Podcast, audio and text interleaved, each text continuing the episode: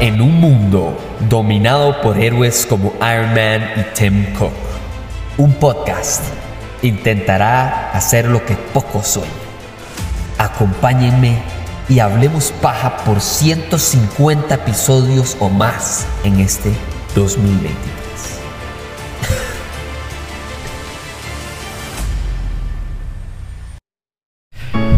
Para los que no saben, mayo, mayo es el mes de mi cumpleaños.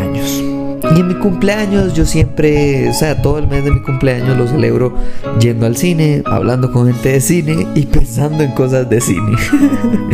Entonces el podcast sencillamente es como, ¿verdad? Algo casi que normal de mi mes de cumpleaños. Como tal, este año se me ocurrió un tema interesante.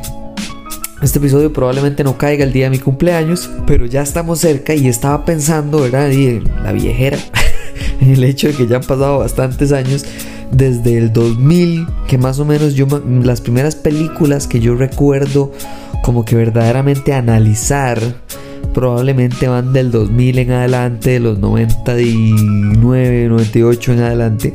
Entonces dije, mae, ¿sabe qué? Hablemos de películas que hoy, 2023 en adelante, parece que ya no podrían hacerse.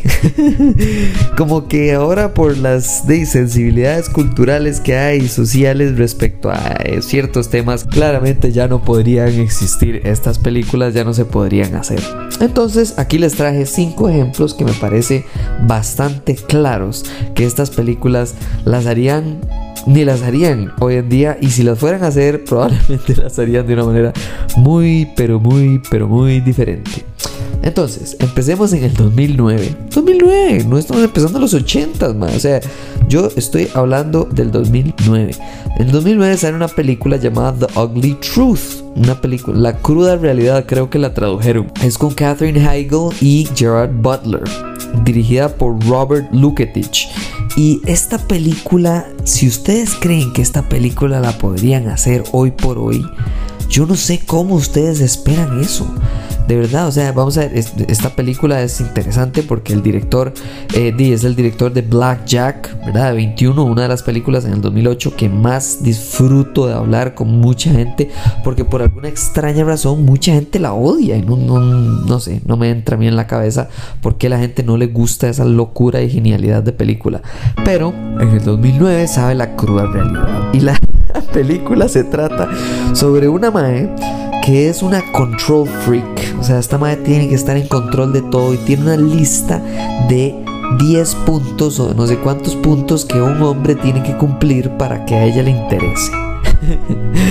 Entonces a la madre digamos que no le está yendo muy bien en su vida romántica y llega un super machista, un mae antimujer, antifeminismo, no sé qué, no, sé cómo lo podrían tachar, pero en la película también lo tachan como una persona de muy burda e insultante hacia las mujeres y que las trata como objetos y no sé qué. Y es como es la, eh, la película es de una desmitificación de esta figura del mae masculino juega vivo ahí, no sé qué, que cree que todos los hombres se pueden manejar y todas las mujeres son fáciles de entender y que el amor es una... Y lo hacen en una manera de comedia tan bien ejecutada que creo que por eso no se podría hacer hoy en día. Siguiente película. Ahora nos vamos a devolver un poco más. Nos vamos a devolver al año 2000. En el año 2000 sale una película interesante que creo que muchas personas, no sé si han visto, pero por lo menos todavía recomiendan como parte de estas comedias de época que hubo y se llama Miss Agente Especial o Miss Congeniality. Actuada por Sandra Bullock junto con Michael Caine y Benjamin Bratt y William Shatner, es una película del 2000 que es demasiado buena. A mí me encanta cuando una comedia está hecha para eso, para criticar de una manera externa como la manera en la que el mundo es, punto. Algo, lo que sea, y en este caso se critica algunas cosas llamadas femeninas o llamadas masculinas. Y no está hablando, no sé, de transgénero, de cosas así, no, no, está hablando de concursos de belleza algo tan específico o tan aplicable, por ejemplo, a ambos sexos, del director de cómo perder a un chico en 10 días, llega esta película de Sandra Bullock que yo disfruté y me acuerdo que es de esas películas que por alguna razón la vi como con mi abuela en Teletica ahí en tele y la disfruté tanto que hoy por hoy no creo que jamás esta película se pudiera hacer por, y por los estereotipos que usan por supuesto como comedia para esta película. Ahora otra vez adelantémonos un par de años y vayámonos al 2006.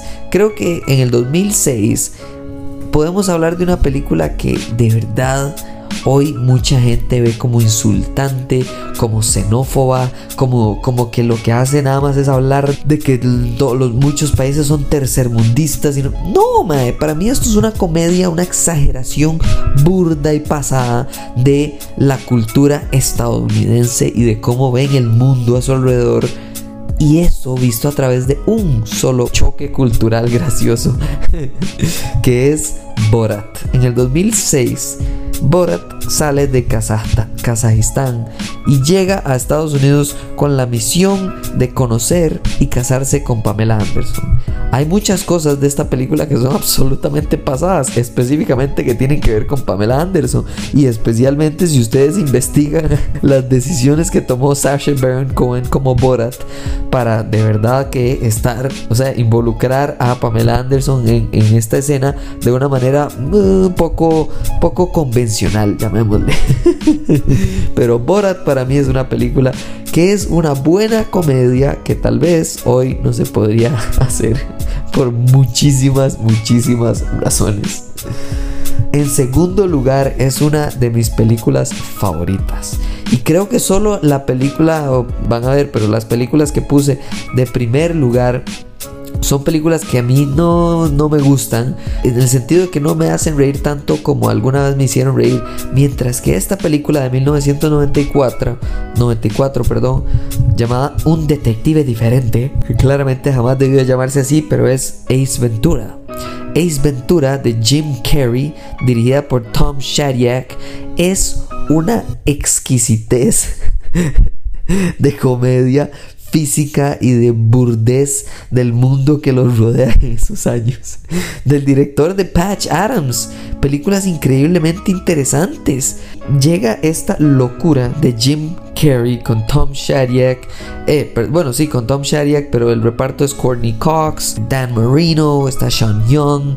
Entonces me, me encanta que de verdad esta película es del 94 y uno lo ve hoy y dice, man, ¿usted se imagina cómo le llovería una película que habla así de la sexualidad de los animales, del maltrato animal, de la investigación y básicamente de burlarse de los personajes y de investigaciones tipo CIS o CSI o NCIS o todas estas barras. El Mae básicamente que es un superhéroe que investiga crimen. Pero es ridículo de una manera que para mí, para especialmente del 94, Mae funciona perfectamente bien.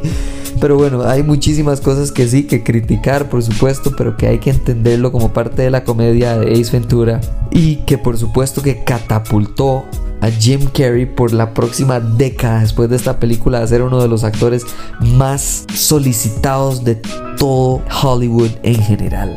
De verdad que Jim Carrey no sé cómo, cómo hizo para aguantar tanta fama porque sí, se volvió loco y hay unas entrevistas del Mac que de verdad que wow. Pero pero cuando uno ve este nivel de fama que él tenía y este nivel de personaje en el que lo estaban encapsulando, esta película no volvería a suceder nunca más porque Jim Carrey solo hay uno.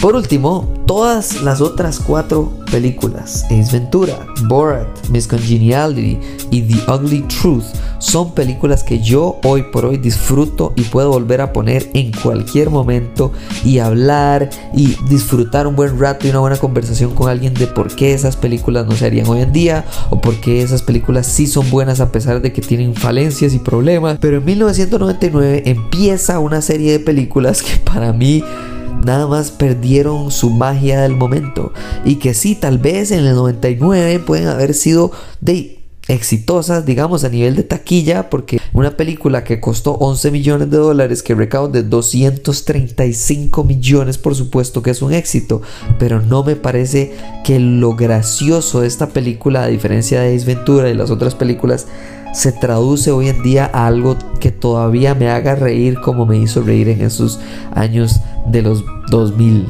y es American Pie. American Pie es algo tan de época, tan limitado por la comedia que se usaba en ese tiempo, por la burla y los estereotipos de la sexualidad y alrededor de la virginidad, por cierto, que es esta película. De verdad, American Pie es una película que jamás de la vida se volvería a hacer hoy en día por todo lo que acabo de mencionar anteriormente, por los estereotipos y por un millón cien mil problemas que tiene esta y todas las películas que resultan a raíz de el éxito taquillero que tuvo la primera película y las demás que lo siguieron. Pero es, wow, es regular a pésima. dependiendo de cómo usted le parezca este tipo de comedias. De verdad que hasta prefiero las películas de Scary Movie a estas hoy en día. Siento que no me hacen tanta gracia como muchas otras películas que más bien, entre más pasa el tiempo, son como el vino y más bien más me hacen reír. Oye, no sé qué les parece a ustedes, si hay alguna película que ustedes tienen que verdaderamente les gustaba antes y que ahora jamás en su vida se imaginan que la podrían hacer o que tal vez usted todavía le gusta y todo el mundo dice que es la peor película porque ha envejecido absurdamente mal y para usted tal vez no ha envejecido del todo. Dígame qué, cuáles son esas películas para usted que no serían hechas hoy en día y me escriben arroba hablemos CR. Muchísimas gracias por escuchar esta locura tema y por escucharme en mes de cumpleaños porque de verdad que llegar al tercer piso no es fácil, señores. no mentira, pero de verdad, muchísimas gracias por escuchar esto y nos hablamos en la próxima. Chao.